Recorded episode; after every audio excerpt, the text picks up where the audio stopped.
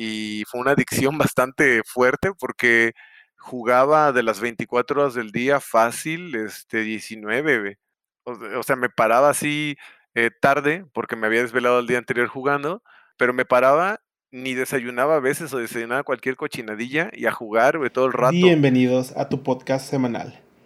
Cada jueves estamos aquí para hablar con tus artistas y personalidades del medio creativo favoritos sobre su obsesión con la cultura nerd. Yo soy tu host, Cristian Bermejo. Así que venga, vamos a nerdear.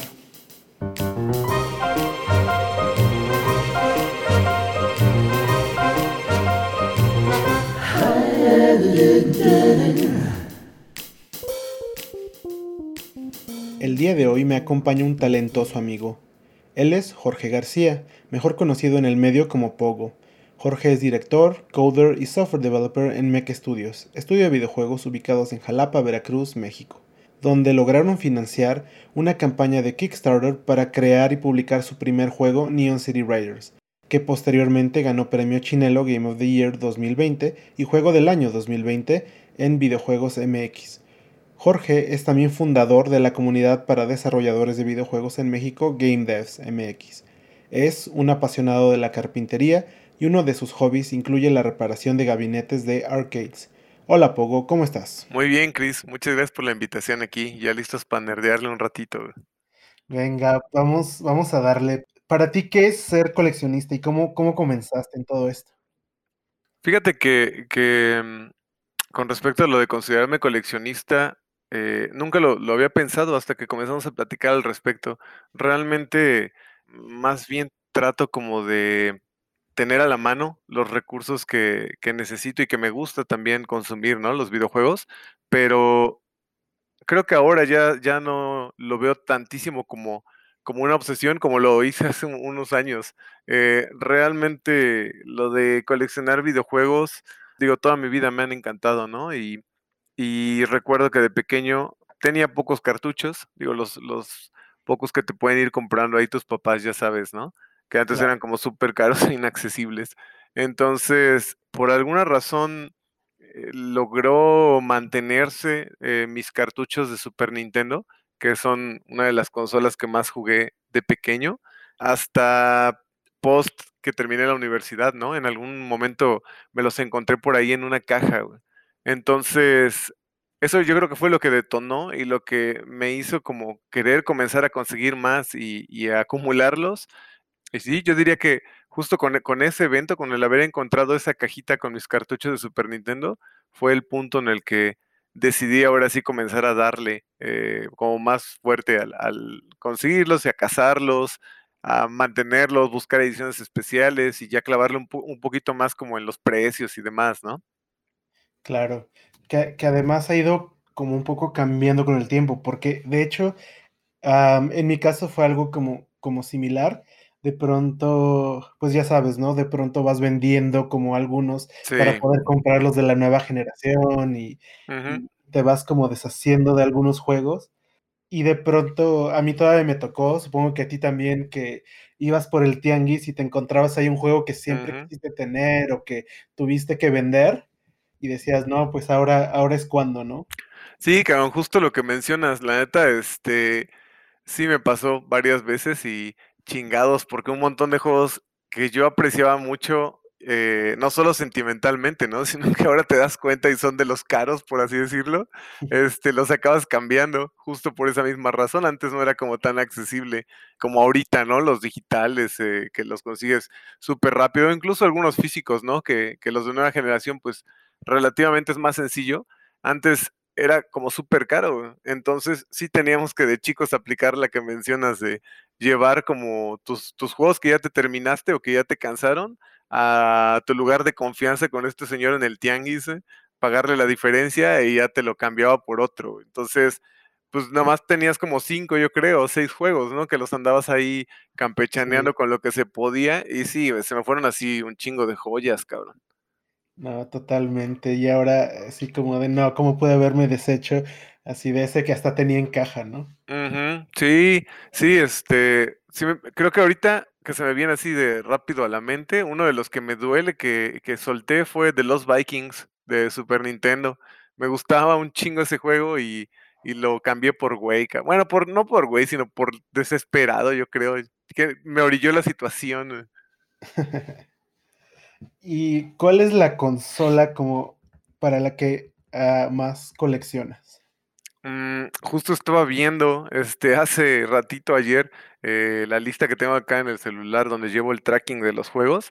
Este, la que más juegos tengo es para Nintendo 10, le tengo 90 juegos Wow. y es, y es justo el que más, de las consolas que más aprecio. Les tengo, le tengo mucho cariño a, a esa consola porque fue de las de que conseguí post a que regresé a los videojuegos, porque digo, toda mi vida me gustaron un chingo, ¿no? Y le entré bien fuerte al, bueno, el Atari más o menos es el que teníamos ahí en casa al inicio, eh, al NES, que le entré con un este, Family, porque no teníamos el original, teníamos el chino, pero pues se vale, ¿no?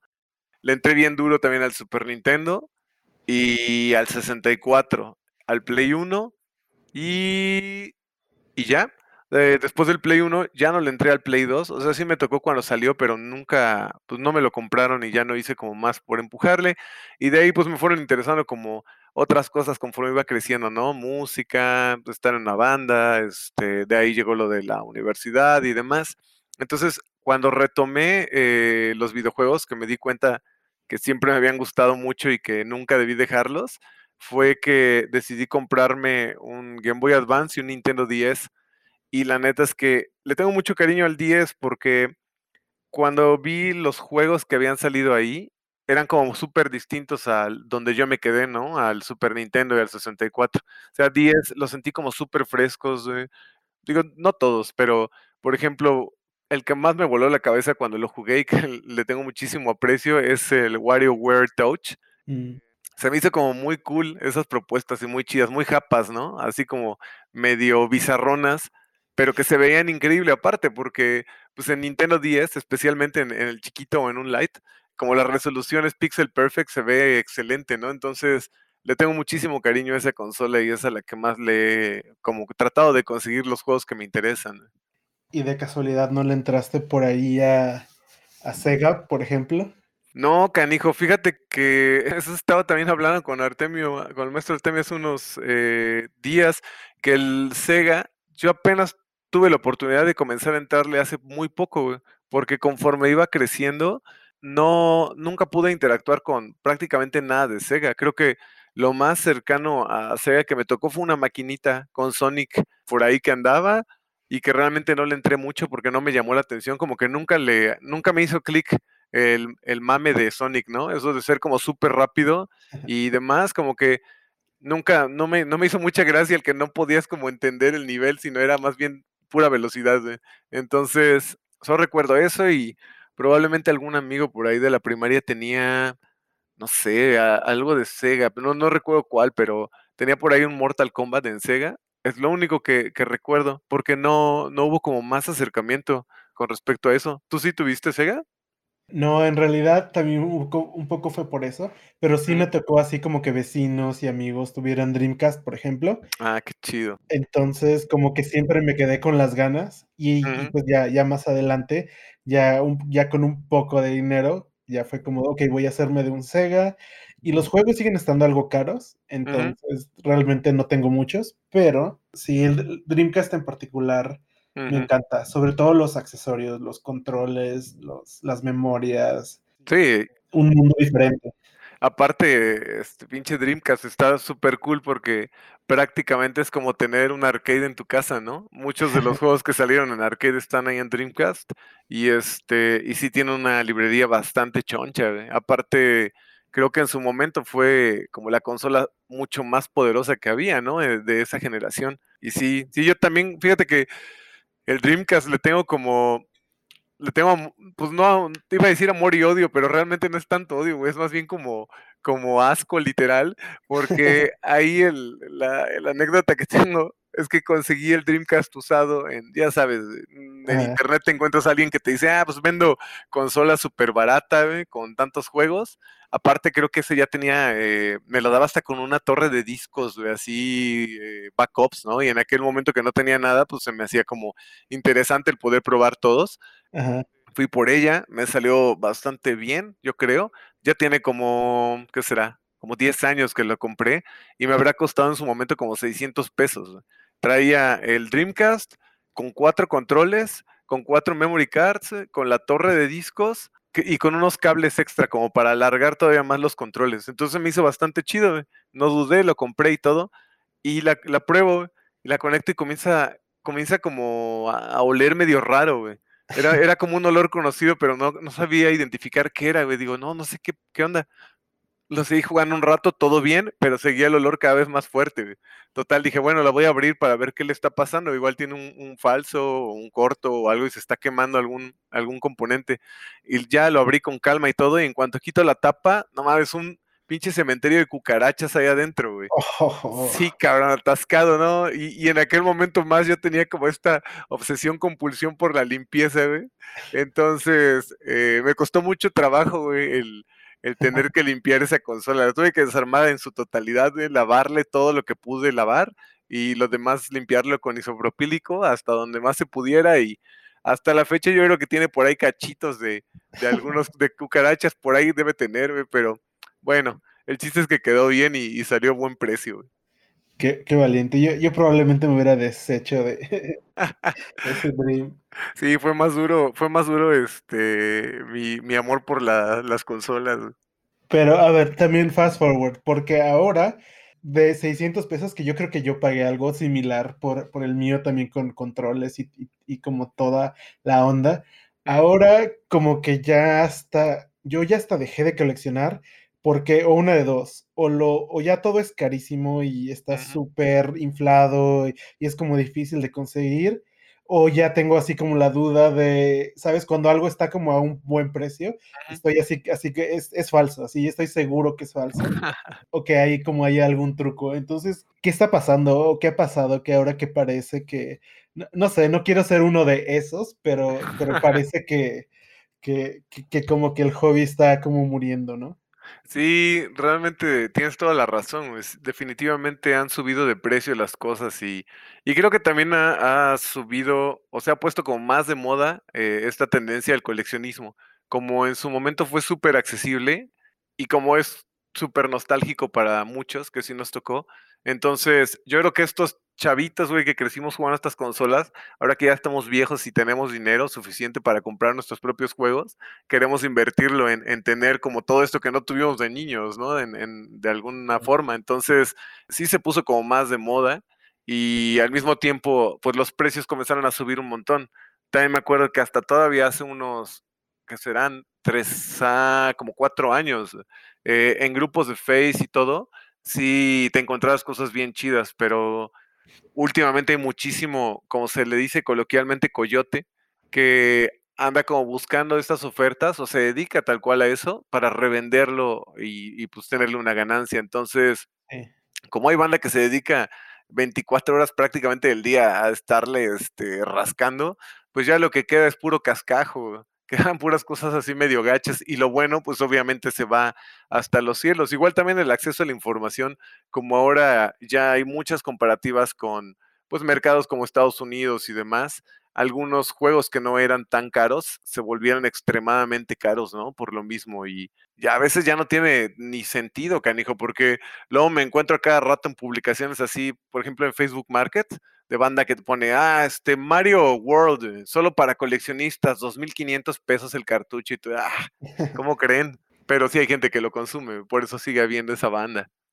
Totalmente, totalmente. Y sí, digo, lo, lo bueno es que, que, sigue habiendo un poco como de todo, ¿no? Y, uh -huh. y, y también creo que otra cosa que, que he estado como notando es que si bien como que esto comenzó precisamente, yo creo que, que con, había mucho coleccionista, sobre todo de Nintendo, de Super Nintendo, de NES, creo que también Nintendo 64 se busca mucho, y ahora también, pues obviamente están como los más chavos, ¿no? Que, que más bien crecieron jugando a Xbox o que jugaron Play 1, que ahora también están como empezando como con el coleccionismo, pero precisamente, pues más bien coleccionando lo que les gusta a ellos. Uh -huh. Sí, sí, totalmente de acuerdo. Y, y es cierto. Aunque fíjate que creo que las generaciones que estamos como más dispuestos a azotar el dinero por el varo, digo, por los juegos, eh, son como los de mi generación, ¿no? Los que crecimos con Super Nintendo y con NES.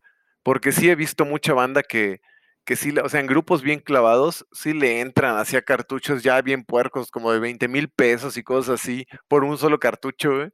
Y sí son banda como de mi edad, de que, que lo que busca es esa experiencia. Los chavitos de ahora yo creo que también, pero fíjate que, creo que sigue siendo como mucho más accesible juegos de Wii o de Xbox o de Play 2 o Cubo, ¿no? Que los todavía cartucho. güey. Este, hay sus excepciones, güey. Por ahí tengo en la wishlist algunos que no he podido conseguir, principalmente por precio, güey. Pero sí estoy de acuerdo contigo. Este, las generaciones nuevas también se están interesando un montón en, en coleccionar.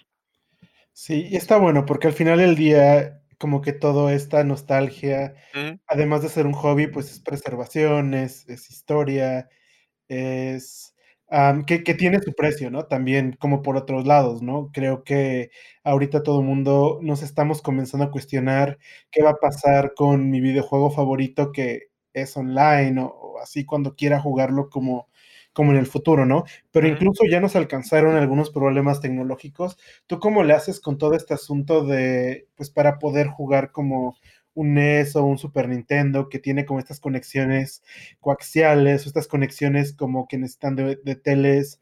Um, ¿Eres como más purista y tienes tus, tus, tus teles tradicionales o, o, eres más como de la nueva escuela que, que tiene como sus mods para, para conectar a una, a una tele por HDMI? No, fíjate que, que sí soy como muy de la vieja escuela y, y siempre he disfrutado mucho como la experiencia lo más cercano a la original. Y aparte, como vas creciendo, pues también vas desarrollando un poquito más de gusto. Entonces, el, en mi caso, el conectar, por ejemplo, consolas eh, viejas a televisiones HD, sí me hace muchísimo ruido que se ven, se ven mal, ¿no? Porque no están creadas para esas resoluciones. Y aparte con el input lag y todo. Entonces, en mi caso sí, sí tengo eh, teles, CRTs y, y monitores. Y para para preservar y todo esto, lo que estabas platicando, también es una problemática, ¿no? Este, pesada. Y afortunadamente tiene años que estoy como consciente de eso, gracias también en, gran parte al, al trabajo tanto de preservación como de evangelización, como le digo, del maestro Artemio Urbina, que ha estado hablando sobre ello y demás durante años.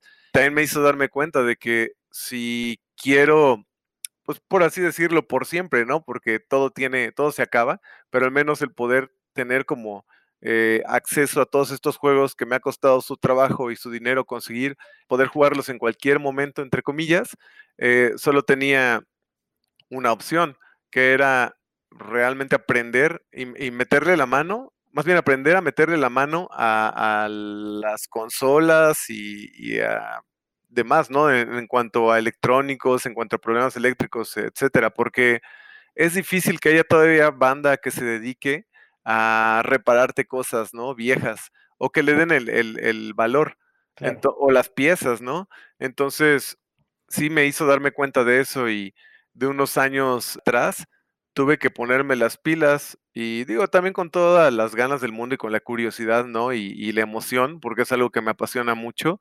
Nunca lo había hecho, pero el comenzar a, a tomar como pequeños proyectos de electrónica, aprender las bases, el comenzar a desarmar sin miedo las cosas y, y a tener como esa, eh, esas ganas de, preservar, también te ayuda como a darte mucha seguridad y confianza en ti, con, no solo en, a veces ya pienso que ni siquiera solo en la parte electrónica, sino en general, ¿no? Porque, por ejemplo, yo siempre me consideré que era como muy malo para desarmar cosas o para volverlas a armar o cosas que requirieran como precisión con las manos, ¿no? Pero ya me di cuenta que lo que era más bien era, es desesperado. O sea, no, no es que fu- fuera malo, porque últimamente he podido hacer algunos mods o le he podido modifi- eh, ajá, modificar cosas eh, a, a consolas y demás que de alguna forma son como eh, delicados ¿no? Y lo he logrado armar bien siempre y cuando eh, se mantengan como la calma y tener paciencia porque es un proceso también pues lento, ¿no? Y, y, pesadón. Pero sí, eh, esas, esas fue como lo que me acabó quedando a mí claro, que era la única opción que tenía, meterle la mano a las cosas. Y es que eventualmente, pues no va a quedar como de otra. Y sí, creo que como decía hace rato, como que ya se está acercando todavía la distancia, pero ya, ya se está acercando ese momento justamente donde va a dejar de, de haber como, como piezas. Yo también estoy como pensando en, en reemplazar como baterías, porque creo que, aunque no hemos hablado mucho de eso, por lo que estoy escuchando, creo que si eres de la escuela del coleccionismo, que si coleccionas videojuegos, son para jugarlos, ¿no? ¿No? Na nada de ahí de la cajita guardada y, y, tener ahí mis 300 videojuegos para que se vea bonito en mi librero, ¿no? Sí, sí, justo eso. Este, en algún punto sí me dejé llevar y sí quería así como todo lo que viera lo voy a, lo voy a coleccionar, pero hace unos cuatro años tal vez o tres ya ni me cabían las cosas que tenía, Y, y, también me puse como a pensar en ello y dije, bueno, ¿para qué chingados quiero tantas cosas? Si la neta ni me interesan muchas, ni me gustan, nada más las tengo porque las vi, mejor voy a... Y ni me da tiempo de jugarlas realmente. Digo, eh, si ahorita que, que, ya tengo muchos menos, todavía no me doy abasto, tengo un backlog enorme ahí pendiente, pues antes más. Entonces, si tomé esa decisión de de quitar como un montón de cosas, venderlas o cambiarlas por cosas que realmente me interesaran y como dices, quedarme solamente con lo que realmente eh, quiero y voy a jugar. Eh, y sí, tengo juegos todavía cerrados, ¿no? Pero no es como porque les esté guardando el, el, valor a ver si suben, porque realmente nada de lo que tengo planearía yo vender. Eh, más bien es, lo tengo cerrado porque como todavía no tengo chance de jugarlo, pues para que no se empolve.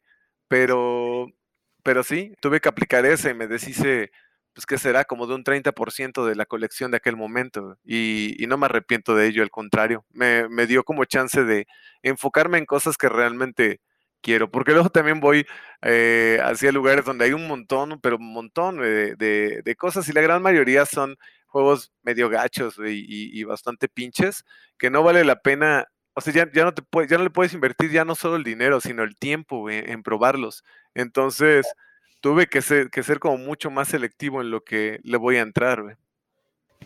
Totalmente. No, y es que el espacio, el espacio siempre es una, es, es, es, una bronca cuando, cuando te das cuenta ya no, sí, ya básicamente ya no hay donde hacer como caber más y más. Sí. Y además de eso, también le entras al arcade, ¿no? Que bueno, ocupa muchísimo espacio, no solo por el mueble, sino sí. también pues al momento de, de, de, la restauración o si tú estás haciendo como el armado y desarmado solo, pues también como el espacio de trabajo. Sí, totalmente. Fíjate que sí, al, al arcade le entré hace unos dos años y medio probablemente, porque me comencé a dar cuenta de lo que acabamos de platicar, que las cosas se van perdiendo o se van vendiendo o van subiendo de valor entonces, siempre quise entrar al arcade, realmente de chico nunca iba mucho a las maquinitas, pero las pocas veces que iba me interesaba mucho y me gustaba mucho la, la cultura, ¿no? Más bien no iba porque no me dejaban mucho, sabiamente, ¿no? Sabían muy bien el ambiente, este, pero realmente siempre me interesó, entonces tomé la decisión de comenzar a buscar y demás y afortunadamente todavía encontré algunas cosas a muy, muy buen precio, ¿no? Porque justo esto de arcade o en general del coleccionismo termina siendo como, como eh, un volado. Hay gente que lo ve por el o, o, le tiene el valor que nosotros le tenemos de nostalgia, eh, de preservación, de contenido cultural, etcétera, y te lo vende como súper caro. Pero hay gente que, que, piensa de una manera muy distinta, ¿no? Y que literalmente lo ve como basura, güey. Entonces, a veces para ellos es más fácil el, así de, ay, pues ya llévatelo, si dame 50 pesos por todo, güey, pero ya llévatelo de aquí, que, que de la otra forma. Y afortunadamente me encontré por ahí alguna banda de ese tipo con quienes pude conseguir como varias cosas de arcade. Ya no le he buscado más también porque sí te consume tiempo y, dinero andarlo haciendo, pero sí, como mencionas, arcade te, te quita mucho espacio. En su momento conseguí una maquinita que traía el monitor de arcade, traía adentro un sistema MBS de Neo Geo, traía un cartucho y pues era un, era un eh, gabinete de los que se le decían Acapulco, güey, en, en, o se le denomina Acapulco aquí en México, ¿no? Que es como el básico de, el básico de botica, güey. Sí. Entonces, pues, como pudimos, lo subimos aquí al departamento y a la hora de probarlo se veía mal el monitor, pero yo no sabía exactamente por qué, se veía todo verdoso, güey. Entonces, con la emoción del momento y el, no querer como perderme el chance de poder jugarlo bien y todo, pues fue ahí cuando comencé a meterme todavía más en, en aprender lo de electrónica y aprender a, a modificar este, cosas y demás. Me puse a leer un montón y a ver un montón de videos en línea y pues logré repararlo, ¿no? Que tenía por ahí un problema con un cable que se le debía reemplazar del RGB y aprendí también como pues a calibrar un poco algunas cosas, también a, hacer todo el cableado completo llama para los MBS, eh, darles mantenimiento a todas las palancas y todo. Y definitivamente se hizo un relajo porque como me comencé a clavar más con banda de aquí en la ciudad que está en esa, pues, en ese ambiente, eh, conseguí un montón de monitores regalados arcade y la neta yo no los quise dejar ir porque son, son monitores especiales, ¿no? Que tienen la entrada directamente RGB. Entonces se hizo un relajo y aquí el departamento lo tenía atascado de la maquinita y monitores regados por todo el suelo y cables y todo. La neta es una suerte que Gary no me haya sacado en ese tiempo. Te quita muchísimo espacio definitivamente. Ahorita ya los tengo almacenados correctamente en casa de mi mamá. Tuve que, ahora se los tuve que ir a aventar a ella porque aquí no me caben. Y acabé vendiendo esa maquinita porque me acabé comprando dos eh, candies. Me compré Ajá. una eh, mini cute de Capcom y una Granda M también de Capcom, pero las tengo ahí todavía en, en reparación, canijo. Llevan dos años ahí, este, la Granda M, pues le doy sus sacudidas de vez en cuando y, y todo. La Mini Cute ya afortunadamente es así, la agarré caliente y la desarmé toda, güey, la pinté toda y ahí la tengo, ya la tengo pintada, nada más la tengo que volver a armar toda y hacerle todo el cableado de nuevo y calibrarle el monitor y, y demás, pero pues ahora que tenga tiempo, yo creo que en vacaciones lo voy a ir metiendo poco a poco, güey.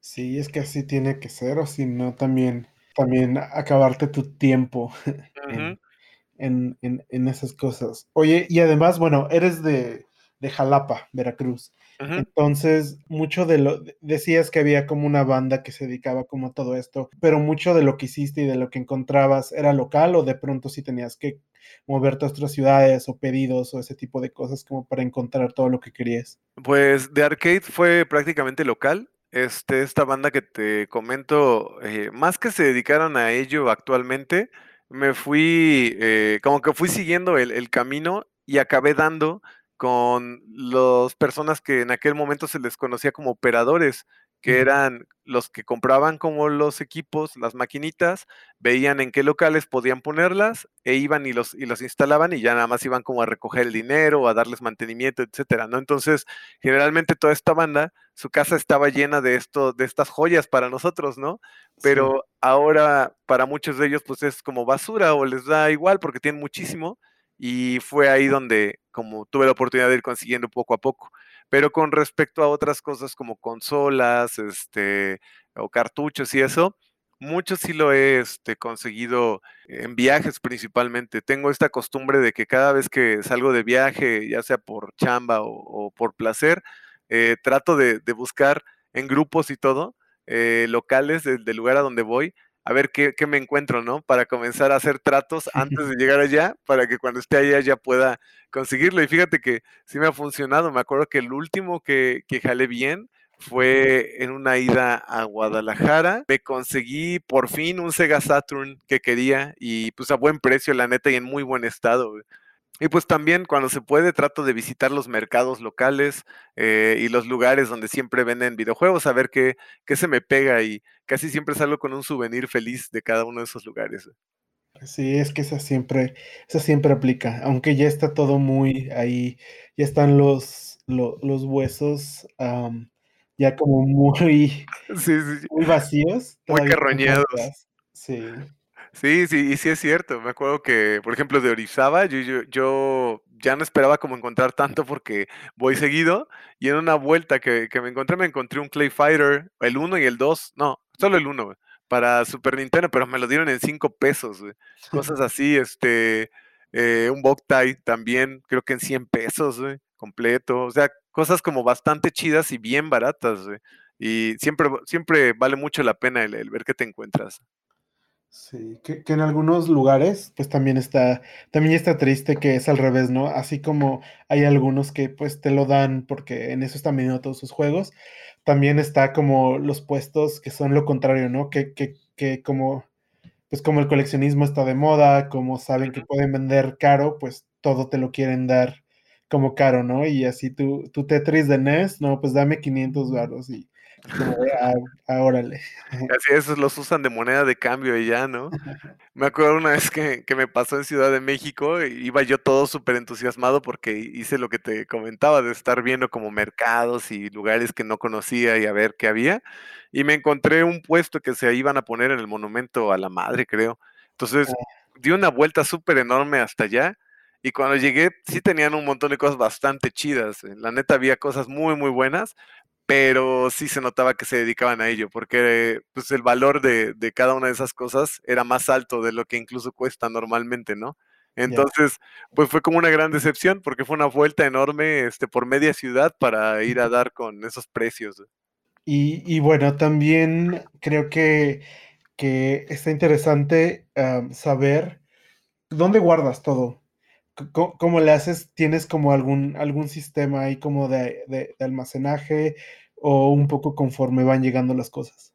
Primero sí era como conforme iban llegando las cosas, la neta es que, eh, puse unas repisas ahí medio pinches en la pared y rápidamente se llenaron, más cuando estaba entusiasmado, ¿no? Y y cuando había cosas bien baratas, pues sí, me pescaba como todo lo que se me pudiera pegar y ya cuando se se salió de control, conseguí más repisas, güey, y llené, eh, una pared, ¿no? Después se salió más de control y compré otras repisas y llené otra pared, güey.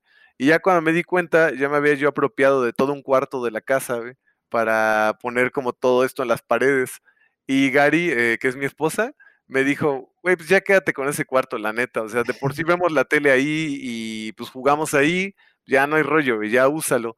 Es ya que, ¿no? Digo, a ella también le gusta y y disfruta viendo las las, eh, las colecciones y de vez en cuando juega algunos. No es tan fan de del formato físico y todo, pero sí le gusta, este, verlos.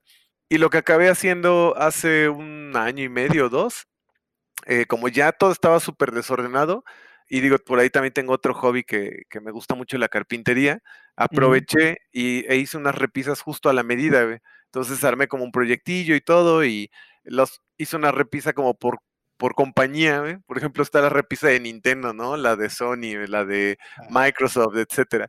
Este, la de arcades, ¿no? Que eso no es compañía, pero bueno. Entonces, les hice como las tablitas justo al tamaño y quedó súper chido, porque así ya no se me empolvan tanto, y se ve como mucho más, eh, eh, accesible y y se nota mucho más porque todo está como súper bien acomodado. Y aparte, eh, me compré por ahí una aplicación en el en el celular, que es la que utilizo como para ir registrando todo lo que voy, este, comprando, porque honestamente llegó un punto en el que ya no sabía qué chingados tenía y qué no. O sea, alguien me decía: "Oye, güey, tengo este juego, ¿te interesa?". Yo le decía: "Simón, sí, está chido, güey, guárdamelo". Y co lo compraba y todo, y cuando llegaba ya lo tenía, güey, ¿no? O o al revés, o sea, sí me pasó también que les decía: "Ah, no, güey, chido, ya lo tengo". Y luego cuando veía decía: "Madres, no lo tenía, cabrón", y lo pierdes. Entonces, este, para que no pase eso, mejor lo voy anotando y guardando también en en el celular. Y justo acá ando viendo, ahorita tengo 845 juegos. Este, entonces, sí, ya a estos a estos números sí me es más fácil ya el el como verlos en desde aquí que estar acordándome, cabrón. Sí, sí. Oye, ¿y hardware, controles, como ese tipo de cosas también te late entrarle? Sí, sí, es, este, pues, ya en en mi caso ya es un must, porque sin las consolas y sin ese hardware no puedes como jugar algunas, ¿no?, cosas. Todavía tengo algunos periféricos que me faltan, por ejemplo, el Ajá. súper ando buscando un, este, un multitap, ¿no?, pero, pues, digo, no son tan difíciles de encontrar. Pero sí, le le entro a al pues, lo que se pueda, eh, y en algunos casos hasta más de una. Por ejemplo, del PlayStation, el uno tengo ahorita como 6 consolas, güey, porque tengo la que era mía, que es un PSX de los cuadraditos, de ahí compré un PS1 de los blancos, De ahí un primo eh, que tenían, ellos rentaban videojuegos, un día llegó con una bolsa y me dijo, ten, y me regaló unos Super Nintendo y unos Plays. Entonces ahí agarré otros. Y luego he visto así que la banda dice, oye, pues ya PlayStation, este, unos 50 pesos, 100 pesos. Y yo, ah, siento feo dejarlos ahí. Entonces aquí les daré un buen hogar. Aparte, como eh, aprendí que también hay algunos eh, modelos que son especiales por ciertas cosas, ¿no? Que se pueden modear y otros no. Ajá. Este, por eso tengo de varios, de, por ejemplo, el Play 1, ¿no? Compré un, un mod eh, de hardware que se llama uh, PSIO y te permite como desde un SD correr ROMs de, de, juegos, por así decirlo, ROM, ajá, de, de juegos de Play y los corre como super cool y los corre como si fuera un hardware real, pero necesitas un, un PlayStation 1 con el puerto serial atrás y no todos lo traen. Güey. Entonces, por esas razones también voy agarrando de más. Tengo por ahí varios supers. De cuatro también tengo un montón por alguna razón. Gracias a Dios, más bien. Este, todo mundo que se quiere deshacer de un 64, como que piensa en mí, me lo viene aquí a aventar. Entonces, eso está muy chido. También controles, todos los que voy pudiendo encontrar ahí los voy consiguiendo poco a poco, porque luego para armar retas con la banda y todo sí hacen falta, güey. Sí, esos controles de 64 que son medio sensibles además. Sí, sí, ya ahí tengo también una, una bolsa, bueno, una caja llena de, de los repuestos de los sticks, güey. Porque sí, los originales ya están por el suelo, güey. Sí. No, yo, yo quiero que me ve, que alguien me venga a aventar consola 64, porque creo que retro es la que más, o sea, a la fecha tengo conectado un 64 a mi tele, así como la de Faula de la sala, uh -huh. siempre hay un 64 conectado. Uf, es que nunca sabes cuándo va a ser necesaria la reta de Mario Kart o de GoldenEye. Sí, qué chido. Y además, no, yo, yo me, más bien yo me obsesioné con, con Perfect Dark. Creo que debe ser uno de los juegos que más he jugado. Probablemente se, eh, para multijugador yo me atrevería a decir que es el mejor del 64, la neta, porque yo siempre fui súper fan de, de GoldenEye 007.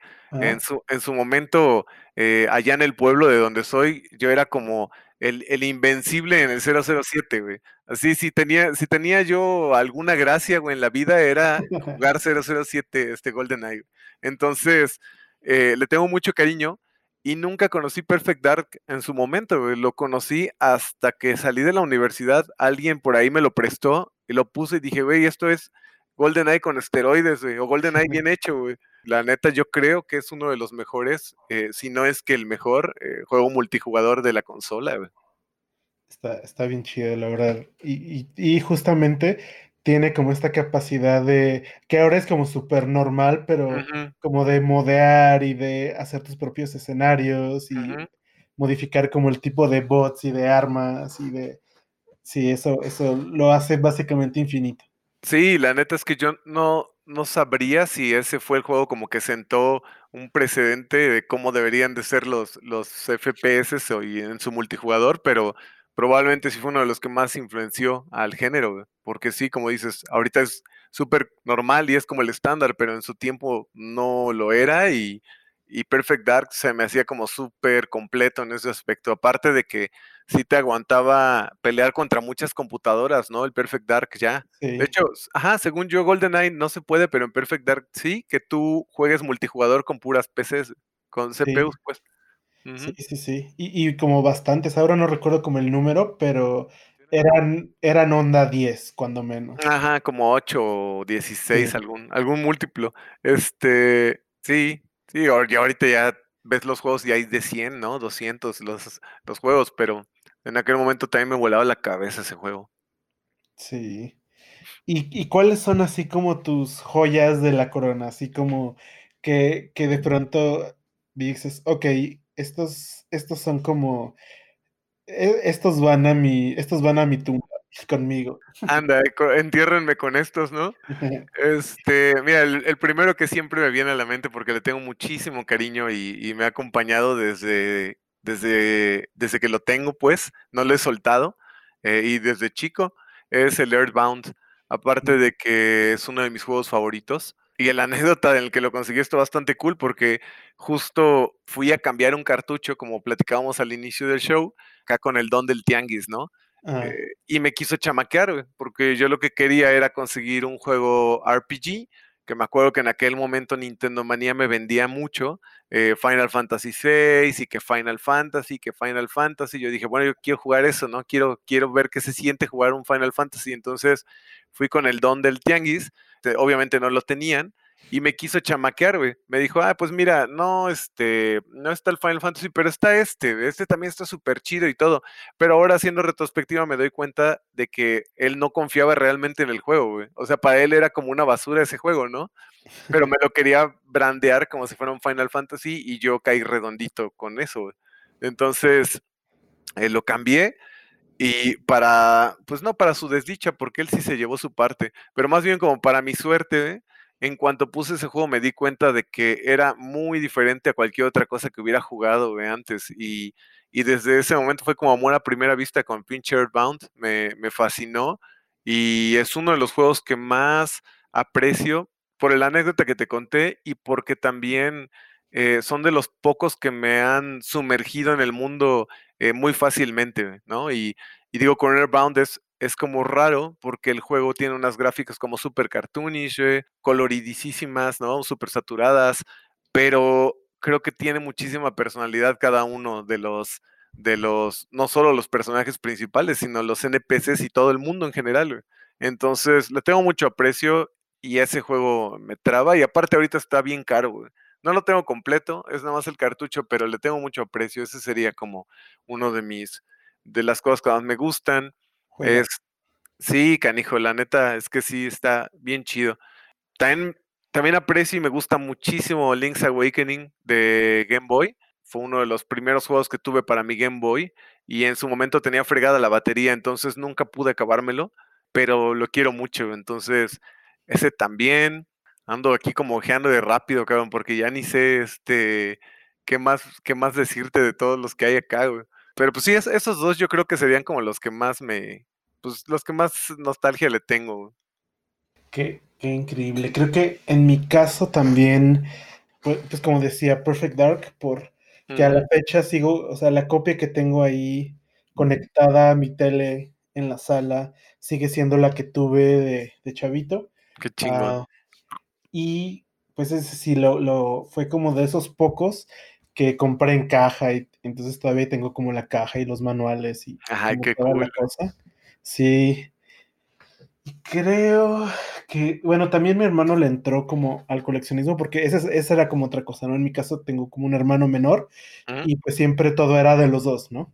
ujú. Am, entonces, bueno, creciendo como que era un poco tal vez, se sentía como raro, am, incluso medio, hay como injusto, si eras medio envidioso, como querer compartir todo, pero pues más adelante eso estuvo chido porque, porque pues eso ayudó que los dos le entráramos como a coleccionar ese tipo de cosas. Entonces, creo que también por ahí, por ahí, ¿qué será? Pues sé que, aunque no me encanta y los juegos son malísimos, sé que por ahí todo el mundo anda también medio buscando su ROP de NES. Ajá, ya, qué cool. Entonces tenemos un ROP en su caja, entonces eso está No chido. manches, qué chido. Sí, no, yo no tengo rob, güey. Este, la neta es que ya, como dices, ni le he querido buscar, cabrón, porque son caros. Eh, y también, como dices, tengo la impresión de que el juego no es tan cool como pareciera, pero definitivamente el, el robotcito está súper chingón. Nada más tengo el amiibo, eso sí, y aunque sea, ¿no? Sí, no, que esos también, eso ya es- son todo otro tema. Ah, Sí, cabrón. sí, ahí, ahí ya no le entré, porque de por sí tengo como una fascinación por, por, pues, por juguetes también. Y algo por videojuegos, dije, no, si, si, si le entro a ese mundo, voy a quedar en la calle. Sí, yo igual, ya había cometido el error de entrarle y ya le corté por la buena, ya no compro nada prácticamente de juguetes, este, pero sí, hubo un tiempo en el que también le comencé a entrar y de Amiibo sí logré comprarme como, pues he de tener como unos 10 probablemente, pero sí, canijo, es un tema aparte, aparte, porque hay hasta coleccionistas especiales de Amiibos, güey, ¿no? O sea, hay, hay tantos y son tan raros que hay banda que se dedica y hay como comunidades alrededor de los puros Amiibos. Sí, sí, sí, sí, totalmente. Y bueno, para ir cerrando como esta parte, y consolas o juegos japoneses, europeos, ediciones especiales? ¿Le entraste como ese tipo de cosas? Sí, cosas como japonesas y europeas. Primero, como que estaba medio reacio de entrarle a esa clase de cosas, porque para empezar, japonesas, eh, si son juegos que tengan una carga textual alta, pues Ujú, no sé leer japonés. ujú, Eh, pero realmente muchos de los juegos, me di cuenta de que en mi infancia muchos de los juegos que a los que le entré en Super Nintendo eran japoneses, eran de Super Famicom, ¿no? Ya, Y no tuve como gran problema. Por ejemplo, recuerdo que tenía un Final Fight 2 que sí era japonés y, y nunca tuve problema porque pues el poco texto que traía ni era necesario, ¿no? Para un beat 'em up. sí. Entonces, eh, sí le he entrado a algunos. Acá tengo, de hecho, unos cuates que han ido a Japón últimamente, les he pedido algunas cositas. Tengo un Bahamut Lagoon que pedí por ahí, que aparte súper baratos, porque allá en Japón para ellos esto es como si fueran eh, centavos ahí tirados. Un Chrono Trigger, no, no lo tengo este americano, pero al menos japonés. Tengo el Super Bomberman 1 y el 2, el Seiken Densetsu 3, que es el eh, Secret of Mana 2. Tetris Battle Gaiden, eh, algunas cosillas también eh, de ediciones especiales me preguntabas. Fíjate que ediciones especiales, un tiempo sí le entré fuerte, güey. O sea, hace como unos 10, 8 años, sí le entraba a comprar los retail y salían caros prácticamente al doble a veces, ¿no? sí. Este, ahora ya no. La neta es que ya no le entro este, a ediciones especiales. Prefiero mejor invertirle en vez de una edición especial, tener dos normales por espacio también, porque, pues, ya nomás es como acumular el cartón. Y por último, también he notado que, pues, no sé si es mi percepción, pero últimamente muchas ediciones especiales están como más gachitas, güey, como que ya no se esfuerzan mucho en darte algo, un valor agregado cool, ¿no? Depende también la compañía, pero, pues, en en algunas han pasado así. Y justo mordiéndome la lengua, hace rato acabo de pedir de Limited Run el Hyper Light Drifter edición especial. Pero pero fíjate que ahí no me dieron opción, o sea, no había edición normal, si no la hubiera comprado, compré tuve que comprar la la edición especial y ahí sí no pude, este, ponerme de codo porque es uno de los juegos que más me influenciaron, eh, para desarrollar. Entonces, este, sí le entré, pero fuera de ello, la neta es que ediciones especiales ya casi no le he entrado, güey. Por ahí luego te, te topas como con la sorpresa de que pides un juego, te llega y no es una edición especial como tal, pero es una edición, güey. No sé si me explico, güey. Por ejemplo, pedí apenas eh, el juego de, ¿cómo se llama? 13 Centinelas, me parece. Ajá, Ajá, 13 Centinelas de, de Vanillaware. Está hermosísimo el juego, por cierto. Y, y- y a lo que llevo ahorita, que es poco, llevo como tres horas, está súper cool. Yo lo pedí normal, güey, y aparte de descuento, ya sabes. güey. Entonces, me llega y lo siento así como pesado el paquete, güey, lo abro y para mi sorpresa venía en un sleeve de estos de cartón y con un libro de arte, güey. Bastante cool, digo que es lo que eh, generalmente hace Atlus en sus primeras ediciones, pero eso también es bonito, güey, cuando te encuentras una edición que no esperabas que fuera edición, güey. Sí, sí, sí. Sí, pero en efecto hay algunas que como que dejan de echarle ganitas. Sí, yo yo mejor me alejo de de lugares como Limited Run, porque si no Sí, sí, yo igual decía, no, pues no, voy a comprar solamente lo que realmente, este, quiero, ¿no? O lo que realmente ya necesite, pero, pues eso dije, y este año creo que de Limited acabé comprando como 6. Sí, sí, sí. No, es que es que ese el shot y la emoción como que nunca se acaba, Sí. el rush. Sí, aparte, el que te pones a pensar de, no, no mames, tal vez es la única oportunidad que tengas de preservar esa joya, güey, o ese juego, etcétera. Pero sí hay que ponerle límites, güey, principalmente por la cartera, cabrón. Sí, se vuelve imposible y más, como dices, si hay como otras cosas que que te gustan y todo cuesta, dices: Sí. "No, ya estuvo".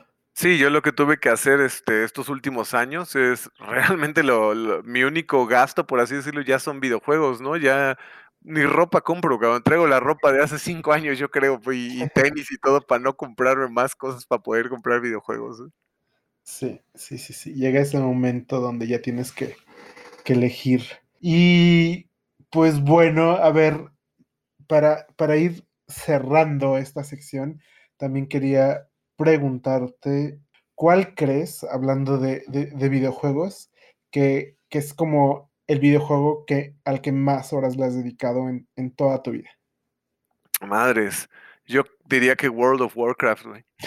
Este, sí, de hecho, cuando estuve en la carrera, eh, algún amigo cometió el error de enseñármelo y me clavé con él. O sea, me clavé con él cañón, güey, al punto de, de que se volvió eh, una obsesión enfermiza, güey. Y fue una adicción bastante fuerte porque jugaba de las 24 horas del día fácil, este, 19, güey.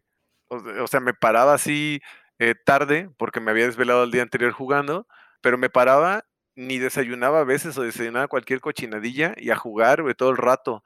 Y a jugar, a jugar, hasta la tarde que me daba hambre, salía a comprar algo y volvía a regresar a jugar, a jugar, a jugar, hasta la madrugada que me daba hambre, volvía a comer algo y a seguir jugando hasta que ya no aguantaba por sueño y a dormir. Y así me la llevé este años. Entonces, o sea, y bueno, no tantos, pero sí como dos, eh, o uno y medio al menos. Y la neta es que ya me di cuenta de que sí era una obsesión y que sí era un problema pesado y, y lo corté por la, por la mala, porque porque primero lo intenté cortar por la buena, pero me acuerdo que en aquel momento jugaba en un servidor que no era oficial y el servidor creo que lo demandó este Blizzard o algo así, con justa razón. Este, y lo tumbaron, güey. Entonces, pues me acabaron sacando, quitando la, la adicción este, a la mala. Gracias a Dios también. No, es que, es que así pasa. Porque en mi caso, creo que tendría que pensarlo bien, pero sí lo primero que viene a mi mente es que fue Left 4 Dead 2, Ah, qué chido. que me encantó y mi manera de superar esa adicción, porque yo creo que también fue un poco más de un año que lo jugaba así a todas horas y en toda oportunidad. Creo que por suerte, pues ya estaba empezando como a morir el juego y había menos jugadores. Lo agarré un poco tarde, ¿no? Ujú, Y un poco como mi manera de, de irlo ahí como dejando, de, de hacer así como mi detox, fue, empecé como a ver torneos y como descubrí como toda la escena competitiva y, y como que había equipos, sobre todo en Corea y en China y así, había como torneos también en Estados Unidos y entonces como que mi manera un poco fue como, ok, como no puedo hacer las dos cosas al mismo tiempo, no puedo ver los torneos y jugar, pues entonces los veía y, y así dejaba de jugar un poco. Y, y, creo que un poco así como que fui superando y ya poco a poco pues los servidores se fueron vaciando y ya no encontrabas como buenos juegos y pues ya solito el, el juego como que fue muriendo. Fíjate que no había pensado en eso que mencionaste, que, que el gameplay o los videos de, de gameplay te sirvieran de alguna forma como terapia para dejar este, estas adicciones. No lo había pensado y es una buena opción, ¿eh? Sí, entonces ahí está, para, para Ahí está el tip. está escuchando, ahí está el tip. Sí, sí, la, la- la voy a aplicar si es que vuelve a pasar, porque ya me estaba pasando otra vez con League of Legends, pero ahí sí me, me pude zafar este a tiempo. Y otra vez me estaba pasando nuevo con, eh, con MTG, Magic Arena, y me volvió a salir a tiempo. Entonces, exacto, exacto. Sí, no. Y es que, no, también los juegos de carta, uff, todo un mundo. Sí, sí, sí. Sí, la neta es que los juegos de cartas son otra, o, o se cuecen también aparte y se, y se fusionan, porque me acuerdo haberle metido también buenas horas al de Yu-Gi-Oh! de Game Boy Advance, güey. Ajá. Uf, qué gran juego, güey. Ya, sí, sí, sí. Que, que al menos es un poco mejor que andar gastando en las cartas, ¿no? Que bueno, ahora gastas en las cartas virtuales. Sí, es, sí, porque fíjate que, que sí es cierto lo que mencionas, ¿no? Pues no gastas, pero creo que al mismo tiempo la emoción de gastar y de, y de saber que puedes este, perder algo es tangible y que te costó dinero, es, es como lo, lo que también emociona, güey. Entonces, eh, sí es una adicción pesada, güey. Ya, pues sí, esto, esto ya se volvió una, una terapia de adicción. Sí. Pero bueno, tenemos que ir terminando, así que primero platícame un poco, sobre todo ahorita ya te conocieron un poco mejor y ya conocieron como tu obsesión por el coleccionismo, pero platícanos como un poco en qué andas haciendo ahorita. Pues mira, como mencionabas al inicio, eh, en 2016 eh, fundamos un estudio de desarrollo de videojuegos aquí en Jalapa, Veracruz, y es a lo que me he dedicado desde entonces. Entonces, actualmente estamos trabajando en desarrollar nuestro segundo videojuego, del cual esperamos muy pronto ya subir como más noticias y darlo a conocer y demás. Andamos bien emocionados con él. y también bien atorados con él, porque seguimos tratando, bueno, no tratando, sino seguimos descifrando el potencial que tiene, ¿no? La idea y el proyecto. Entonces, pues han sido eh, semanas pesadas de estar probando, modificando, cosas que aparentemente se van a la basura para, para que se vuelva algo mejor, pero muy felices dándole justo a ello. Eh, del lado de coleccionismo, eh, ya, no, ya no he tenido tanto chance de coleccionar cosas nuevas, apenas ahorita que son vacaciones, pero si es que se puede encontrar o dedicarme ahora sí a buscar eh, algunas cositas, pero también con lo de la pandemia, pues está más cañón. Digo, este, no ha sido tan sencillo como antes que, ah, pues voy al mercado a ver qué hay. Este, ya, ya no se puede, entonces también le ha pegado a eso. Sí, sí. Pero pues esperamos, mira, el lado bueno es que ahora tengo tiempo para ir este, bajando tantito el backlog en lo que compro nuevos. Entonces, pues aplicando eso y pues ya, básicamente a eso es a lo que me, he estado dedicando últimamente, prácticamente. Eh, en las mañanas a desarrollar y en las noches a jugar. Bien, bien, muy bien. Platícanos, digo, sé breve, pero dime, uh, recomienda al público un par de cuentas de Instagram o de Twitter, de gente que tú crees que deban seguir, puede ser un proyecto, un amigo, el Instagram de tu perrito, aquí se vale de todo. Primero, recomendaría seguir en Instagram al maestro Artemio Urbina, de quien hablamos ahorita. Su cuenta está bastante chida y relacionado con lo que platicamos ahorita también de coleccionismo y demás. Sube cosas como muy variadas, pero todo enfocado a videojuegos, ¿no? Y especialmente a videojuegos de la vieja escuela. Luego sube cosas muy cool, sube cosas también muy enfocadas con retro gaming y la forma pues entre comillas, correcta o, una de las opciones buenas para jugarlo adecuadamente. Entonces, eso me gusta mucho, aparte de las labores de preservación que hace. Eh, yo recomiendo seguirlo a él. Y también, igual de Instagram, aprovechando que es de, coleccionismo, una cuenta que a mí me gusta mucho eh, ver, eh, se llama Ongaku Gamer, con K, antes del, del Q. Entonces, eh, esta cuenta está bien cool porque es un dude, quiero pensar de este lado, que está viviendo en Japón o, que ya tiene su vida allá y todo. Entonces sube como un montón de fotografías de juegos que se ven súper interesantes, exclusivamente japoneses o en sus ediciones japonesas. Y a veces hay cosas muy, muy, muy cool que a mí me encantaría jugar, pero que pues nomás no, no, no le entiendo. Entonces, pues si quieren dar ahí un taco de ojo, tiene cosas muy cool. Le echa muchas ganas a tomar sus fotografías también para que queden bien chidas. Y siempre está padre, ¿no? Conocer como cultura del otro lado. Y pues nada, muchas gracias a Pogo, Jorge García, por acompañarme el día de hoy aquí en Vamos a Nerdear. Y por último, ¿dónde te encontramos? En Twitter, en Instagram, ¿qué es lo que más usas? No, hombre, pues gracias a ti por la invitación, canijo. Eh, encantado. Y sí, eh, me encuentran en estas redes como arroba pogo8bit, como el 8 es con número y bit es con B de bueno. Pues nuestro proyecto de desarrollo de videojuegos, nuestro estudio, también si les interesa, lo pueden encontrar en todas las redes como Mecha Studios. Se escribe Mecha y Estudios Basilae. Eh, básicamente sí andamos los dos en, en todas las redes. Excelente, pues sigan por ahí a Pogo, sigan a Mecha Studios porque están en desarrollo de un juego en este momento.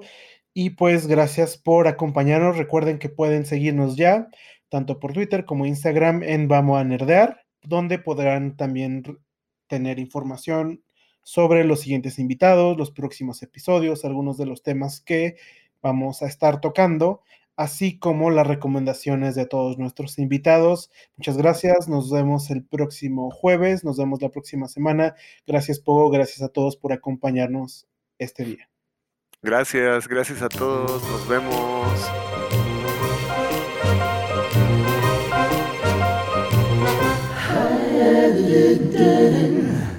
Música por Fraser McLean.